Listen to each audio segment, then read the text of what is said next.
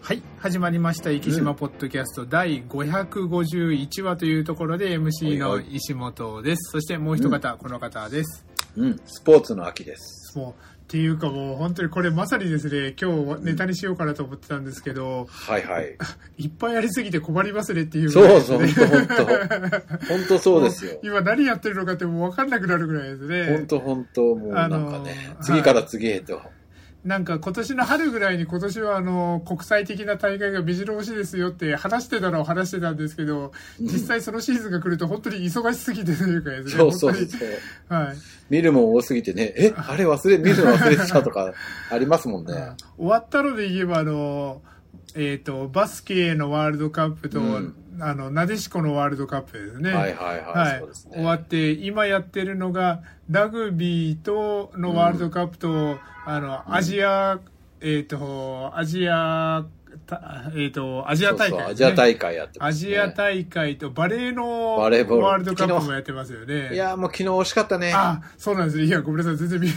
えない。はい。いやもう昨日フルセットまで持ち込んで。はいああ、ちょっとここのそのサービスミスはダメでしょ、あーみたいな。なるほど。いえっ、と、女子バレーですかね。女子バレーですね。はいうん惜しかったね。昨日勝ってれば、はい。ね、オリンピック決まったんですよあ、なかなそ、かそんちょなっと段階だったんですね。そうなんですよ、はいもうそれでフルセットまで行って、これはと思ったけど、はいちょっと最後バタバタと5点ぐらい、ね、取られてしまって。あの、そこら辺も、今の話もそうなんですけど、僕はあの、サッカーが好きなので、はいはサッカーで、まあ、最高の大会といったらワールドカップなんですよね。い。うんうん。でも、この前バスケとか見てたら、オリンピック出場権のためのワールドカップみたいな、なんああか、ー、そうですよね。はいそうか、そうか。そなうそうるほど、なるほど。バレーもオリンピック出場がやっぱり上にあってのなるほどワールドカップっていうような感じなんですよね。そういうことですね。やで、っぱラりグ多分、はい。商業的にはい。うまくいってるスポーツは、最後がワールドカップにななるるんほですど、よね、なるほど。あの、まあ、ひあの、その競技団体でいける。だから、ラグビーはワールドカップが最高峰って感じですよね。そうそうでしょうはね。い。だからそこら辺がどっちがどっちなのかなとかいうのもですね。サッカーもそうですよね。はい。あとあの、アメリカのスポーツは、オリンピックだったりとか、あとあの、まあ、そもそもアメリ、例えばバスケで NBA が最高で、はいはい、はい。あの、野球とかも、あの、WBI じゃなくて何でしたっけえっ、と、うまあ、野球の大会ありましたよね。 WBC。 WBC、WBC っていうよりかは大リーグですもんね。まなあんそうでかす、よね。なんか、アメリカに任せたらそんな感じになりますも んね。そう。うんアメリカ人は、あの、 はい何やともあれ、アメリカが一番だと思っているそのうで、そうそう。あの、実はあの、アメフトなんかもワールドカップをやってて、なんか、うんあそうなんですか知らなかったですあの、あの、川崎とかでやってるらしくてですね。ええはい日大とか出てます そうおいおいそうなんですよででもあの、日本が優勝したりとかするぐらいなので、多分、そうなのアメフ、アメリカンフットボールの、あの、選手たちは多分出てきてないんだろうなとかですね。なんかああ、なるほど、なるほど、はいそういうことですか。いやいや、アメフトはもうアメリカ以外は、はい。どこもやってないくらいの勢いなのかなと思っちゃいますけどね。かといって、あの、日本ではあんまり知られてないけど、あの、ヨーロッパであの、クリケットが爆発的な人気で、あーはいはいはいクリケットのワールドカップとかすごく盛り上がるとかなんか言いますもんね。うんなんかうちの娘オーストラリアに留学してたじゃないですか。はい。やっぱそのあ、イギリス系なので、クリケットはすごかったっつって。なあ、やっぱそうですよね。うん。まアメリカはね、アメリカは、ほら、アメリカはほら、まああの、やっぱりアメリカンフットボールが一番に。あ、そうですよね。まあ、よく国 4, だからね四大スポーツ、あの、バスケ、アメフト、アイスホッケー、うん。えっ、そうと、そう、ア野イ球スホですッケーもね。人気ありますよね。ああアイスホッケーも野球なんかよくはい。あの、この前 WBC とかやってても、なんはかい記事ちっちゃかったってそ言ってまう、したそう、ああ、あの、BBC、僕はあの、結構 BBC スポーツをよく見るからですね、ですけよど、はいはいはいはい。あの、WBC の W の字もなかった、W はありました ね。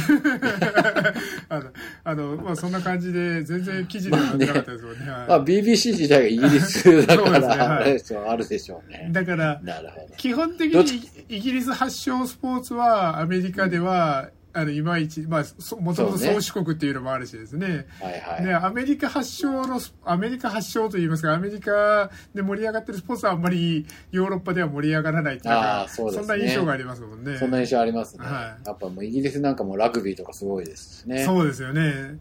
クリケットとかもクリケットすごそいうですよ。ね。アイスホッケーってどこで生まれたんですかアイスホッケーどこでしょうね。でも、どうなんでしょうね。でも、世界中でやってるって言ったら、アメリカ、カナダぐらいで、まあ、日本でも、あの、日本で最近そういえば聞かなくなりましたよね、アイスホッケーですね。一時期ね、それなりに聞いてましたけど、ねなんか、ま王あで子も選手とか、そうそう、雪印さん国土とかですねはい国土とかねやってた覚えがありますけど、最近ニュースでも聞かないですよね、アイスホッケーですね。なんか人気あれなんですかね。はい。という感じで、まあ、あの、まあ、最初の話にも、いろんなスポーツが溢れててっていうようなですね。はい。ちなみにアイスホッケーの発祥の地はカナダだそうです。ああ、やっぱそうですね。アメリカ、カナダのイメージですよね。うん。で、結構あの、N、NHL ですかね。ナショナルホッケーリーグですよね。うんえっ、と、で、もうやっぱりあの、カナダのチームが強いイメージがありますもんね。ああ、そうですね。はい、だからそのまあアメリカの中央あのの方に行ったら中央というかあの都会の方に行ったらあのアメリカンフットボールが流行ってて、うんでそれで北の方に行けば行くほどカナダに近づいていくとホッケーになるってなんかそんなイメージがですね、そうなんですよね。アメリカはね、もうはいアメリカンフットボールがダントツ、あれです、まあそうですねはい、私も大学行ったらアメフトやるつもりで行ったんだけど、ね、ああなるほどあの11人しか部員がいなかった事ああ 件なるほどなるほどでも麻布大学ってなんかアメフトの聞くような気がするんですそんなことないですかいやいや、そんなことないとあ思そうですいます かあそうですかはいアメフトと言ったらちょっと日大を思い出してしまうところそがあうでりすますけどねも。いや、でもはい日大フェニックスは憧れですからね、あーアメフトやってるなるほどはい大学生にとってはね。もう横浜スタジアムかなんか、なんか見に行きましたよ。ああなんかすあの横浜スタジアムなんかイメージがありますね確かに、うん、うんやってました。何回かアメフトの試は合い見に行きましたけど。あと今僕あのサッカーで言うとですねちょっと行ってみたいスタジアムがありましてあの、うん今 J3 でですね、はいはいあの今年から J3 に上がってきたばっかりのチームなんですけど FC 大阪っていうあの大阪はいはいはいは3いチーム目のガンバセレッソに次ぐ3チーム目があるん3ですけど、チーはム目いだよね。そこのホームスタジアムですねあの東大阪市なんですけどもはいは本拠地が花園なんですよ、い。へえ。そうあのラグビーの聖地花園ですね、はいはいはい。でだからラグビーとその FC 大阪が共同してそれであラグビそうーなんでもす盛り上げて FC 大阪でこの FC 大阪がですね J31 年目なのにもう今3位4位ぐらいでもしかしたらちょっとほうほう J2 にもうちょっと上 J2 がりそ上がるかうもなしれないっていうようなですねへえ。だから結構東大阪なんかその FC 大阪でちょっと盛り上がりつつあるというようなですねなるほどね。はいだから花園ででもほらはい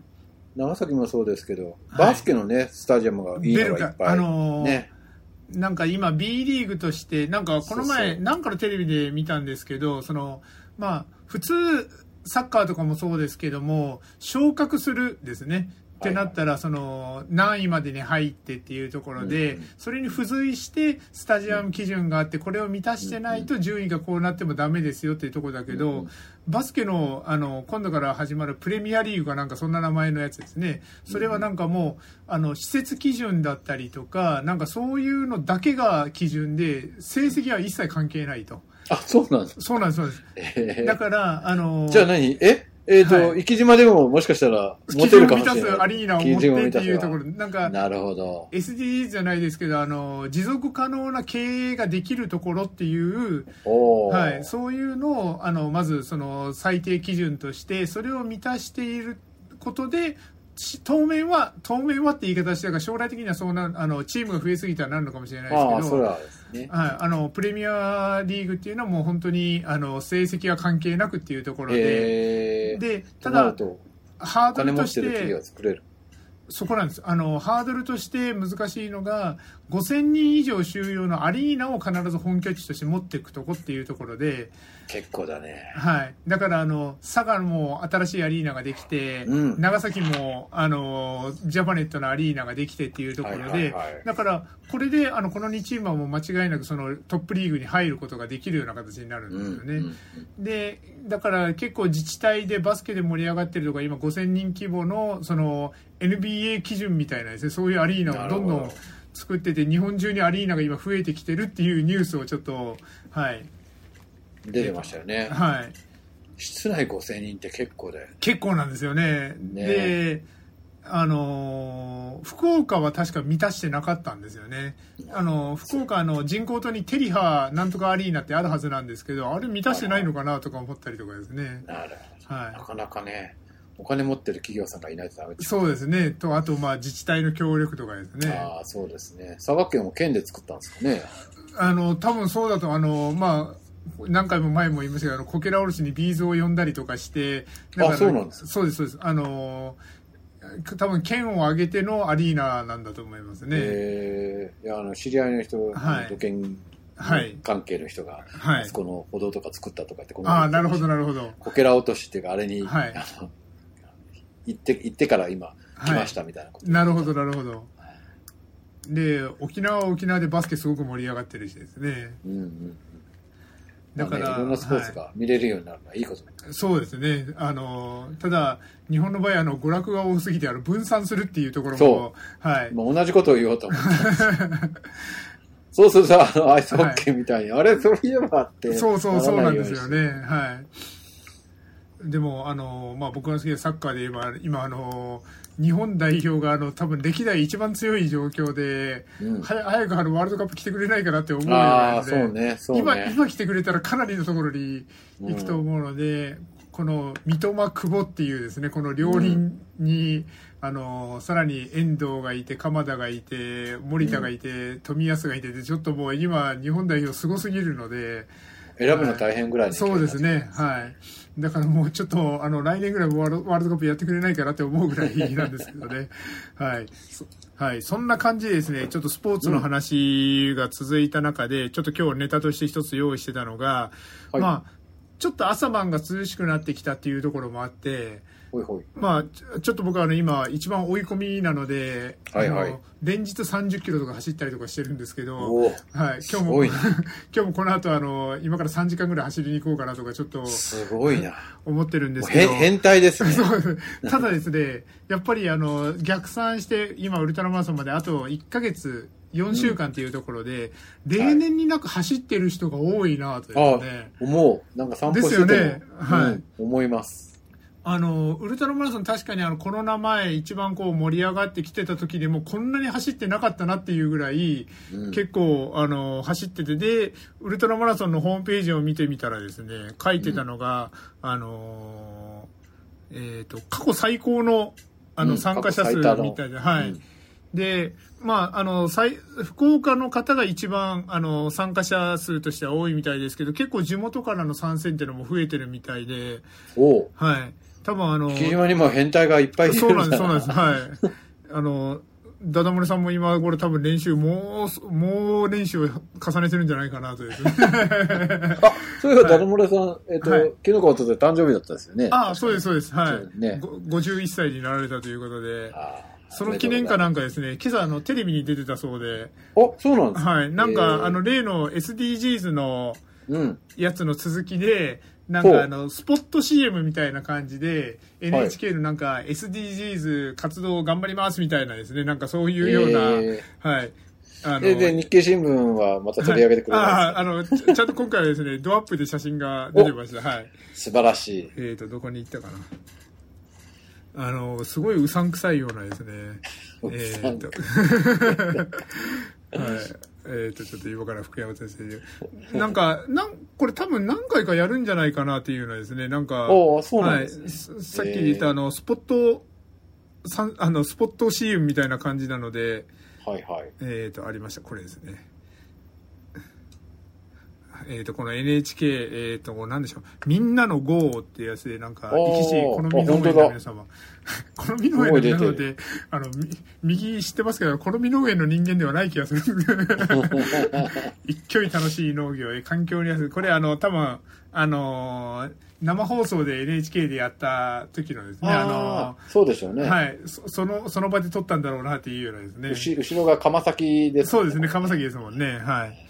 あの、小金丸造船さんが、あの、右端の方に映ってたりしますもんね。ああ、そうです。はい。一挙に楽しい農業へ環境に優しくてっていうですね、なんかそういうのが出てるそうなので、あの NHK で見かけた方はですね、ちょっと、うんあの、このうさんくさい映像をちょっと笑って、 笑っていただけたらと、はい、思っておりますというところで、で、その、えっ、と、ウルトラマラソンなんですけども、うんあの、前夜祭の内容をお知らせしますと、あの、9 9月14日の記事ではい上はいがってましたので、こちらを紹介しますと、えっ、と、どうしてもあの、コロナ禍だったので、去年もあったけど、前夜祭は大々的にできなかったということで、2019年大会以来となる前夜祭を開催します。生き産食材をふんだんに使ったお弁当や、生きシューマイの振る舞い、あ、生き焼酎の振る舞いと、そして、初回大会以来となるマグロの解体ショーも行われますということで、出た、はいあのそう言われればこの中でマグラの解体ショーってなくなくなった感じがしますよねそううですね。一はい時期ね、流行ってましたもんね。はいななんんか、かいろんなところで。そうそういろんなところでマグロの解体ショーであのそうそう勝本の誰々さんと誰々さんと誰々さんが息の中ではできるとかですねなんかそんな、うんうんはい、ありましたけどあのマグラの解体ショーは今年はあるとのことで、まあ、前夜祭残念ながらこれあのー参加の方ですね。マグロの解体ショーが見たかったら、あの、100キロにエントリーしていただけたら見れるそういうとこいうことでとですすねので。 まはいあ、50キロでもいいでしょう。マグロキロでもいいですけどね。はい。ということで、来年挑戦したいという方は、あのマグロの買い出しを見たいという方は挑戦していただけたらと思いますので、はいよろしくお願いいたします。とうんいうことで、えっ、と、そろそろ本題の方に行かなきゃいけないかなと思うんですけども、はいはいえっと、今週は第4週ですので、えっと、うんちょっとトークテーマに従って、ちょっとと、あの、トークテーマ、あの、話をしていこうと思うんですけども、今月のトークテーマとして用意したのは、あの、ラジオの思い出とラジオの。はい、ちょっとあのーこの前どの番組かす忘れましたけどふとあのーラジオを聞いてたらその時のトークテーマがラジオの思い出っていうことだったので、うそれんをなるほど丸パクリをさせていただいたんですけど も福山先生初めて聞かれたというかあ自分の意思で初めて聞いたラジオとかって覚えてらっしゃいますかいや、覚えてないけど、はいパオンがね、は我々、パオン世代だったので、パオンはよく聞いてましたね。僕も実を言うと多分あの僕はパオンの最後世代なんですよねもう、はいはいはい終わるか終わらないかでそうですよね。はい、ぐらいが僕は多分初めてラジオを自分でつけて自分で聞いたのはパオンだったと思いますね。おーはい、でその後中島浩二さんの番組とかが始まってきてとかですね、はいはいはいはいそんな感じで KBC ラジオばっかり聞いてそのまそうま、ねあのオールナイトまで突入してあの、うん遅い時間に寝るというようなですねあの、うん あのまあ、はいもう今、あんまりこう聞かなくなりましたけど、ながら勉強って当時そはうよでくすね。はい。絶対成果が上がらないんですけ ど。あの、図書館で勉強するぐらいですね、あの、成果が上がらないと思ってるんです よけど、あの、無駄に起きることはできるので、まああの、しないよりかはマシかなというですね。はい。そんな感じでしたけど、あの、福安先生はそのまま大学と、あの、関東の方に行かれて、いつもおっしゃられてるんですけど、J-Wave あ、ですよね。そうですね、はいそうです、そうです。JWAVE が開局した時に、はいなんてこんなおしゃれなああ、はい。番組を作る曲があるんだっていはいう感動をしたのを覚えてます。はい。今なんかね、普通のね、AM かよって言いたくなるような、はいまあまあそうですねなんか番組構成になってますけど、もう当時はもう本当に衝撃でしたね、はい JWAVE。もうなんか、あのーおしゃれな最先端の音楽とかを見つけるんだったうんら J-Wave だなっていうぐらいですね。そうそうそうなんか、はい。やっ J-Wave ぱり自体もフェスとかやってたりしてましたしですね。そうそうそうそう、はいあれからどうなっちゃったんだろう。はい。感じがしなくはないけど、やっぱ時代に流されちゃったから JWAVE って思うよね。でもなんかこう、はい池 FM でこう聞けるのは、はいめちゃ懐かしくて、そうですよね。あとはあいの、交通情報とか首都高のどこどこ渋滞とか出る と、はいはいああ、懐かしいとか思っちゃいますよなるほどなるね。はい。息の人が聞いても全く多分わからないだろうなって思う。僕はあのー大学というか中、高校ぐらいですね。まあ、さっき言ったその KBC ラジオを聞いてたところから FM を聞くようになったところが、あの、今、もう今本当に話題のクロス FM。うん。はい。クロス FM さんって、はい本社、北九州北九州です。ね。はいですよねで、あのー今話題のっていうのが、ご存知のか、あの、福山先生ご存知ですか今話題になってるの。何あのーホリエモンがですね、はいはい。クロス FM をあ買い取りまして、あそうそうそうそうそうだそうそあうそうそのラジオ局を買い取ったのは2件目だということで、う。うん。うんあ、のいあの1件目はあの皆さんご存知の日本放送ですね そうでしたね。でそれがまあ失敗で終わり、はいうんで今回はあのまっとうにあのクロス FM を買い取って、なんでクロス FM 書いとったのなんかあの北九州に堀,、はい堀江門さんあの野球チームも持ってるみたいで。へえ。なんか独立リーグがなんかで、なんとかチーム、なんかちょっとチーム名とか忘れましたけど、で、はいはいなんか北九州で、それで放送局をやっぱり持ちたいと。で、あなるほどの、まあ、ウェブと絡めた革新的な、F、あのあー放送局を持ちたいということで、い一時期そのインターネットが出てきた時に、はいやっぱり、えっとラジオ局をつ、通してのインターネットっていうのがこれからは時代だみたいたいな話が出てた頃があるんですよね、はいやっぱ電波に乗せてはい何かをするっていうのはいいのかもしれそうですよね。だからちょっとこの、今後このクロス FM っていうところが、あの、堀江門さんが、まあ、良くも悪くもいろんな化学反応が、悪くもない、ってま言あってそうるでけすどよね えはい、あの起こりそうな気がするので、まあ、どんな放送局になるのかっていうのを、まえうんあ、クロス FM 頑張れば息全然入るからですね、はいはい、はい、まあそれツツイッターツイッターみたいにならないことそうですねあ祈りのクロス FM が XFM とかなんかます なんかい経営者があってひっくり返るみたいなことにならなきゃいいけど、 FM の奴隷とかそんなやつにならなき なるほどなるほど、はいそれはそれで面白いかもしれないゃはいそんな感じでクロス FM を聞いててまあ僕にとってあの JWAVE 的な扱いはクロス FM で、まあおしゃれな音楽がかってまあかっこよかったよねあのそうそうそうそうまあ DJ トギーさんっていう方がですね、はいでやっやっぱこう、なんだろう、J-Wave が出たが出た後、全国の FM 局がはい J-Wave そうそうみたいになったんですよ、もうおっしゃる通りです一ね時期、はいうん。やっぱりもうこの路線だなっていうことになったんでしょうけどね。でもこう、今度は逆に個性がなくなっちゃったそうですよねって感じはしなくはないですもんね。あとはまあ福岡の中であのちょっと洋楽にあのすごくだいぶかあの全振りしたぐらいのあのラブ FM あのボブさんあのーですねラブ FM ができたりそとうでか、いろいろありましたけどもそうですねまあそんな中黒船といいますかやってきたのがラジコですね。ああ、ラジオはいね。、ラジコでさっき言ったあのイケ FM で JWAVE が聴けるじゃないですけど、まあ、月額サブスクを払えば全国どこのラジオもしかも1週間以内だったらいつでも聴けるというですね、はいなんかね、でもそれに関してものすごく思うんですけど、はいはいなんだこの国はと。あーそもそもはい何放送エリアがあるってはいいうこと自体が、あーそうですね、は、ないんかほら、全米ってちっちゃいラジオ局っていっぱいあるんですよね。はいはいその町々ですごくいっぱいあっうんうんうんて、はいそれがどこでも基本今もうインターネット時代で聞けるんですよ。そうはい、それなのに日本はなんか、どこに住んでないといけないみたいな縛りが全くわからん、このは国い。あのラジコ必ずあの GPS をオンにしてあのしかも日本国内にいないと聞けないですもんね。意味がわからないそうですよね。アはメリカの田舎町のはい FM 局を日本で聞けるんですい。よ。うんうん。それなのに隣町の FM 局を聞けないっていうのがさ、はい。意味がわからん。あの、もうおっしゃる通り、あの、フリー FM みたいな感じのアプリがあって、それを落としてやるともう、あの、本当全世界のですね、たまにあの、ブラジルのそうそう FM とか聞いてたら面白いですもんね。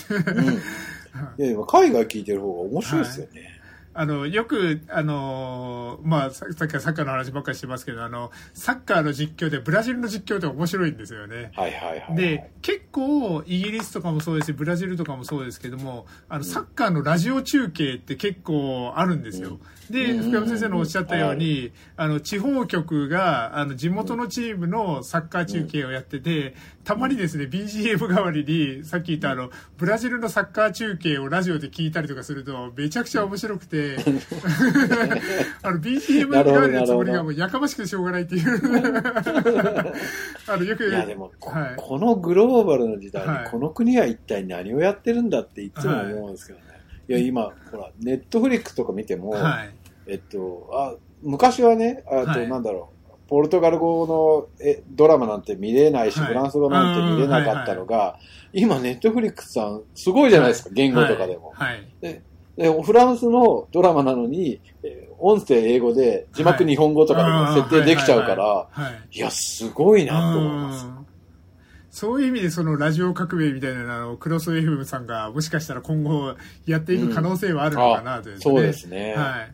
あの。法律の壁をぶち破って、なんかそう面です白ねいことしてもらいたいですね。だからまあ、あのー本当にあの昔からポッドキャスト、僕たちもあの11年目に入ってますけども、はいはいやってきて、まあ、いつかポッドキャストが、あの、流行ってくる。でも先に YouTube がどんどん流行ってって中で、でも、ほんと細々とポッドキャストだったり、ボイシーだったり、いろいろあの、音声メディアがここに来て、うんすごく、うんあの、盛り上がってきてるなというところなので、うんクロス FM がそこら辺をもう一段階、なんか、あー盛り上げてくれたら面面白白いかなというですね。やっぱ音声メディアって何かしながらできるから、そうなんです。だからオーオーディブルなんかがはいちょっとこう流行ってきてるっていうか、はやっぱね、なってきて、もうちょっと安くなったら嬉しいんだけど、そうそうですね思ったけどねええ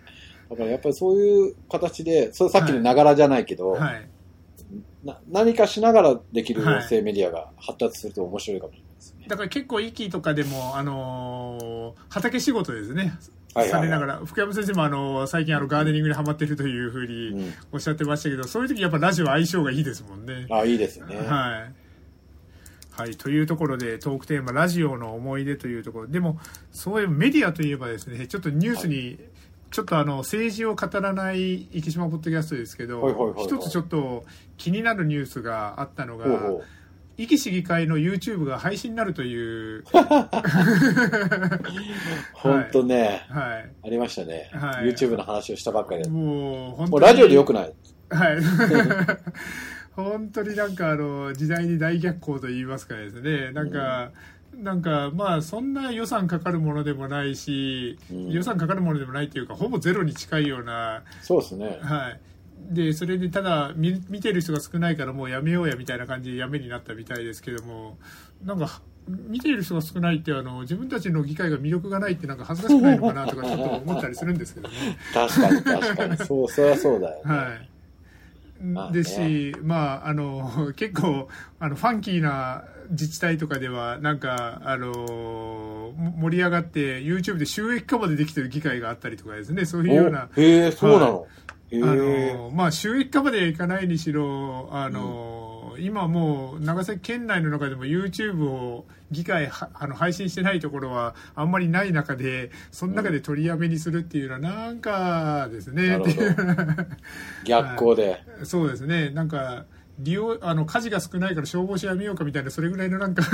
うまい。うまい例えですね、今。発想なのかなっていうようなですね、なんかそんな感じなるがほどするんですけど、ちょっと市議会ですね、あの、ぐ議会運営部の皆様、ちょっとそこら辺は自分たちが遅れてるよっていうのをちょっと感じていただけないかなという、 はい、あの、自分たち議会がですね、魅力がないよって、あの、大声で叫んで恥ずかしくないのかなと、ちょっ と、ほど はい、あの、ちょっと苦言を少 し、はい、と思いました。というところで、一個ぐらいちょっとニュースを言っときましょうかね。はいはい。はい。というところで、えっ、と、壱岐新聞さんの、えっ、と、こん、そうそう、今週、今週、あの、今週というか、あの、566号には、県政にゃんごが、はあーい、ついてて、僕これ、あの、結構衝撃的だったんですよね。この、今回の県政にゃんご。で、こあの、来し、来月ですね、あの、プロトークのところで、福山先生にこの記事をちょっと取り上げさせていただいて、いろいろ聞いてみたいと思いますので、えーわかりました。はい、ここはちょっとあえて、この県政にゃんごはちょっと、あの、取っとこうと思うんですけども、はいはいえっ、と、ちょっと今週中に紹介しとかないと間に合わないっていうのが1個ありましたので、壱岐新聞さんの2面になります。夏メニューは今月まで一国博物館喫茶コーナーというところで、うんあの、ここ数年、なんか充実してるでおなじみの一国博物館の3階喫茶コーナー、はい。今月末まで、9月いっぱいまで夏メニューを提供していますというところで、はい。あのー結構、あ、面白そうなメニューが多いなと思ったんですけども、個性派揃い、夏のカレー4種類というところで、うんうんいずれも古代米ご飯を使った、マサラ黒カレうん。ー700円、スパイスキーマカレー600円、うんビーフカレー500円、バターチキンカレー500円の4種類と、そその他冷やしうどん、レモ、うんレモラムネード、が夏季限定で提供されていますというところで、カレーが大好きな方、あの、4種類制覇しようと思ったらですね、今から行かないともう今月末間に合わないというなるほ ど。でも、一日、あの、に二つ食べるとかも。あ、まあそうですね。はい。はい。 あの、そんな感じで、ちょっと、あの、夏メニュー今月中で終わりますよ、今週中で終わりますよというところなので、ちょっとこういう、ちょっと僕はあの、キーマカレー好きなので、このスパイスキーマカレー食べに行ってみたいなとですね。はいはいはい。はい。あの、某研究員の方が、あの、一挙学物館の喫茶店コーナー、すごくおすすめしてくれてますので、はそうだよい。ね。あの、一年間の出向から帰ってきていただいたあの方、はいはい。本当ですね。はいはい、という話をしていたらですね、あの、こい時間が参りましたので、今週の歴史もポッドキャストこの辺で終わりたいと思います。